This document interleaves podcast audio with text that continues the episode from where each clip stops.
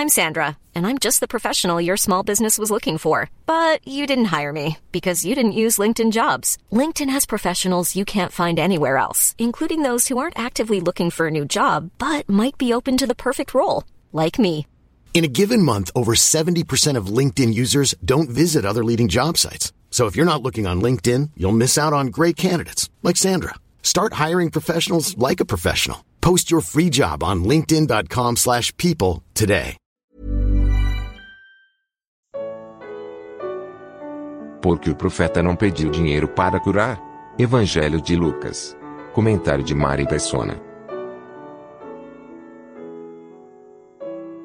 Depois de mencionar aos judeus o caso da viúva de Sarepta, sustentada por Deus em vida e ressurreição, Jesus fala de outro estrangeiro, Naamã. Mas este não é pobre e faminto como a viúva. Naamã é comandante do exército do rei da Síria, nação inimiga de Israel, que em uma de suas invasões havia escravizado uma menina israelita. A menina agora trabalha para a esposa de Naamã. A viúva de Sarepta não tinha nada e precisou de Deus para suprir suas necessidades e resgatar o seu filho da morte. Naamã tem tudo, porém é leproso. Na Bíblia, a lepra aparece como uma figura do pecado, a doença que nos torna insensíveis ao mal, nos corrompe e nos faz impuros aos olhos de Deus. O grande Naamã depende agora da menina escrava para encontrar a cura para o seu mal. A jovem avisa: se o meu senhor procurasse o profeta que está em Samaria, ele o curaria da lepra. Havia muitas jovens israelitas escravizadas pelo inimigo, mas quantas conheciam a Deus? Quantas amavam o seu semelhante e estavam dispostas a salvar os seus inimigos? Ninguém a censuraria se ela pensasse consigo: Ah, Deus castigou Naamã por ter me roubado e me escravizado, bem feito para ele. Mas essa menina não é assim. Ela realmente se importa e indica a solução para o mal que aflige o seu senhor. O rei dá a Naamã, o rei da Síria, dá a Naamã licença para ele viajar em busca da cura. E ele parte para Samaria, levando uma carta do rei, do rei da Síria, ao rei de Israel. Este, o rei de Israel, ao ler a carta, se desespera. Por acaso sou Deus capaz de conceder vida ou morte? Porque esse homem me envia alguém para que o cure da lepra? Vejam como ele procura um motivo para se desentender comigo. Ele está preocupado, o rei de Israel. No raciocínio do rei da Síria, se havia, se havia alguém em Israel capaz de curar o seu oficial, esse alguém devia ser o homem mais poderoso, o rei de Israel. Hoje as pessoas procuram a cura de suas doenças e, e, a prosperidade material em homens que conseguiram resolver os seus próprios problemas de saúde e finanças. É este o raciocínio por trás do crescente movimento evangélico da prosperidade. Quanto mais rico e próspero o pregador, mais rico e próspero ele me fará. É, por isso esses pregadores não têm qualquer escrúpulo em ostentar riqueza. Na cabeça dos seus seguidores, isso é garantia de sucesso. Esses são os que rejeitariam o filho do carpinteiro. Mas não é no rei de Israel que Naamã irá encontrar a cura e nem é dele que a menina falou. Ela se referiu ao profeta Eliseu, que fica sabendo do caso e envia uma mensagem ao rei pedindo que envie Naamã para conversar com ele. Nos próximos seis minutos veremos Naamã e toda a sua escolta parando à porta da humilde casa do profeta Eliseu em busca da cura de sua lepra. Tente imaginar a cena. A carruagem do poderoso comandante do exército do rei da Síria, com seus servos e uma escolta de soldados parados em frente à casa do profeta Eliseu. Agora pense na frustração de Naamã ao perceber que não é Eliseu quem sai da casa, mas apenas o mensageiro com a receita para sua doença.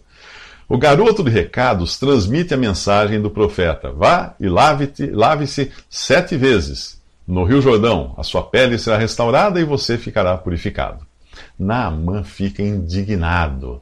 Ele estava certo de que o próprio profeta viria ao seu encontro, invocaria o nome de Deus, imporia a mão sobre o lugar das suas feridas e o curaria da lepra. Além disso, que benefício havia em banhar-se no Jordão, quando em Damasco havia os rios Abana e Farfá, bem maiores e mais importantes? Hoje, muitos cristãos são como Naamã eles acreditam que Deus só pode agir se existir algum tipo de pirotecnia, com música alta, pregadores berrando ao microfone e rios de dinheiro fluindo. Eles não se contentam com a palavra de Deus e ficam impressionados quando um pregador se diz capaz de fazer descer fogo dos céus, de tão poderoso que se considera. Hum. Pregadores que se gabam de tal proeza não percebem que esta será uma das habilidades do anticristo o qual realizará grandes sinais, chegando a fazer descer fogo do céu à terra, à vista dos homens. E se esquecem de que o Senhor Jesus repreendeu seus discípulos pela mesma exibição de prepotência, ao lhes dizer: Vocês não sabem de que espécie de espírito são, pois o Filho do Homem não veio para destruir a vida dos homens, mas para salvá-los.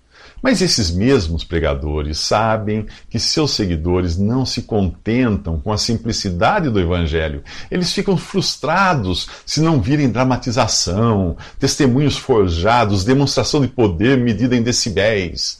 Então eles procuram apresentar aquilo que os seus seguidores querem enxergar neles: um bufão arrogante, prepotente e mestre em exibicionismo. Naamã queria encontrar alguém assim. Daí a sua frustração. Mas os seus servos são mais sábios que ele e lhe dizem: se o profeta lhe, lhe tivesse pedido alguma coisa difícil, o senhor não faria? Quanto mais quando ele apenas lhe diz para que se lave e seja purificado. Naamã se rende ao conselho dos servos, mergulha sete vezes no Jordão e é curado de sua lepra. A sua reação é de gratidão. Ele quer dar ao profeta Eliseu um presente mas este lhe dá a resposta que deveria estar na ponta da língua de qualquer verdadeiro servo de Deus. Juro pelo nome do Senhor a quem sirvo que nada aceitarei. Aí está uma boa forma de você identificar se aquele pregador da TV é ou não um homem de Deus.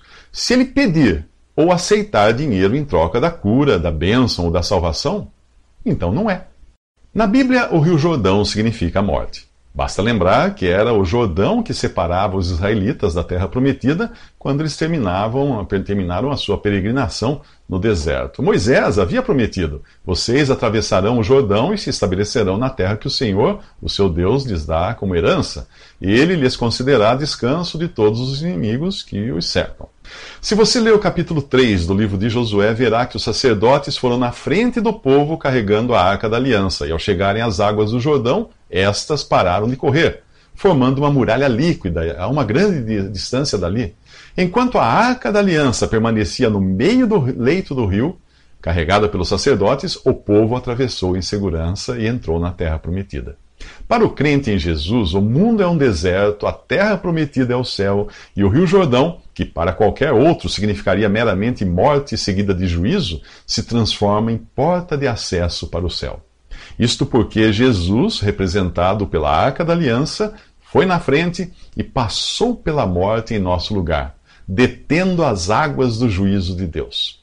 Quando você atravessar as águas, eu estarei com você, e quando você atravessar os rios, eles não o encobrirão, escreveu o profeta Isaías. Por isso, ao banhar-se no Jordão, Naamã estava em figura, crendo na palavra de Deus e assumindo o lugar de morte o lugar que Cristo tomou por nós.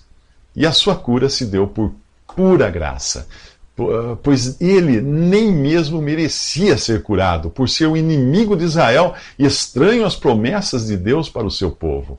A princípio, Naamã não queria nem aceitar lavar-se no Jordão, pois ele achava aquilo muito banal. E é esta a reação de muitos hoje. São os que ouvem falar que a salvação é por fé em Jesus e indagam: como assim? Basta eu crer em Jesus? Não é, não é possível que a salvação seja fácil assim. Eu preciso fazer algo, dar esmolas, esforçar-me, perseverar até o fim, fazer penitência, etc, etc, etc. O que essas pessoas não percebem é que a salvação é realmente difícil, mas o sacrifício que ela exigia era maior do que qualquer pecador poderia fazer. Ela custou a vida do Filho de Deus.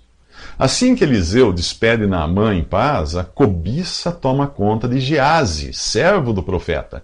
Ele sai atrás de Naamã para pedir um pagamento, um presente pelo serviço. Talvez tenha sido ele quem levou a Naamã a mensagem de salvação antes. Não é por levar a mensagem de salvação que alguém se torna um homem de Deus.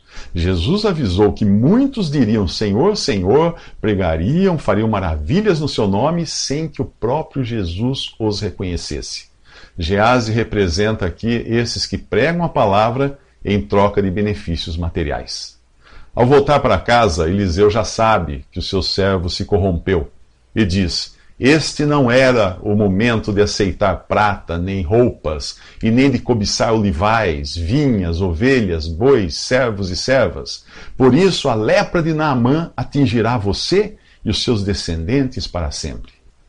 É, este é o fim que Deus reserva aos mercenários da fé.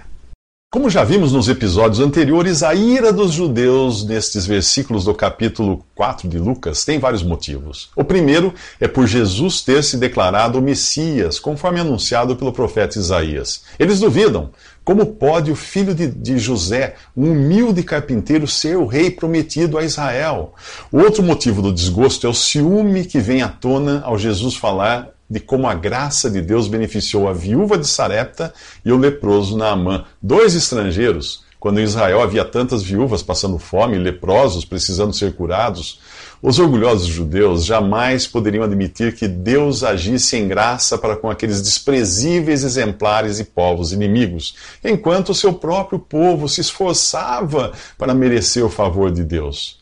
Se você for alguém que procura levar uma vida honesta e piedosa, o que é muito bom, porém na ilusão de que assim irá merecer a salvação, e fica indignado por Deus perdoar e salvar um pecador convicto, você é igual àqueles judeus. Se você acha injusto um criminoso arrependido ser salvo apenas pela fé em Jesus, você ainda não entendeu o que é graça. Enquanto você se achar melhor que um ladrão, homicida ou estuprador, não haverá salvação para você, pois você se sente injusto ao comparar-se com eles. Mas não é com o bandido que você deve se comparar, e sim com Jesus, o homem perfeito. Ele é o gabarito pelo qual nós somos comparados por Deus. Você é perfeito como Jesus? Você é sem pecado como Jesus? É claro que não. Então entre na fila dos que só podem ser salvos por graça e não por obras, pois nenhum esforço ou mérito seu tem o poder de limpar pecados. Só o sangue de Cristo pode fazer isso. Imagine Deus traçando um risco no chão. De um lado está Jesus. Aí ele diz para todos os que forem perfeitos como filho de Deus, para passarem para o lado de Jesus. Quantos passariam? Você passaria? Nem eu. No fim, nós descobriríamos que eu, você, o homicida, o traficante, a prostituta, todos estaríamos do mesmo lado do risco e somente pela graça de Deus nós poderíamos ser transportados para o outro lado. Isso você obtém pela fé em Cristo e no seu sacrifício na cruz, a única obra que poderia satisfazer as justas e santas exigências de Deus. Jesus revela o que está no coração dos judeus. É claro que vocês me citarão este provérbio: Médico, cura-te a ti mesmo. Faze aqui em tua terra o que ouvimos que fizesse em Cafarnaum. Não, ele não irá atender às exigências dos ímpios. Deus é soberano, não obedece ao homem. E os seus milagres não são feitos por encomenda. Se você já viu em algum lugar uma placa do tipo às 19 horas, grande noite de milagres, você sabe do que eu estou falando. Que audácia marcar a hora de Deus agir como se ele estivesse sob o comando de suas criaturas. Nos próximos seis minutos, o Senhor tem uma recepção bem diferente em Cafarnaum.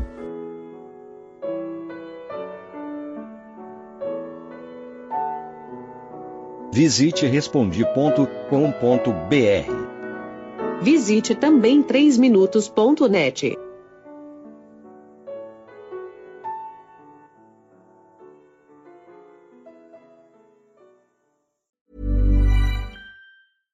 Selling a little or a lot? Shopify helps you do your thing however you cha-ching. Shopify is the global commerce platform that helps you sell at every stage of your business. From the launch your online shop stage to the first real life store stage, all the way to the did we just hit a million orders stage. Shopify is there to help you grow. Shopify helps you turn browsers into buyers with the internet's best converting checkout. 36% better on average compared to other leading commerce platforms because businesses that grow grow with Shopify. Get a $1 per month trial period at shopify.com/work. shopify.com/work.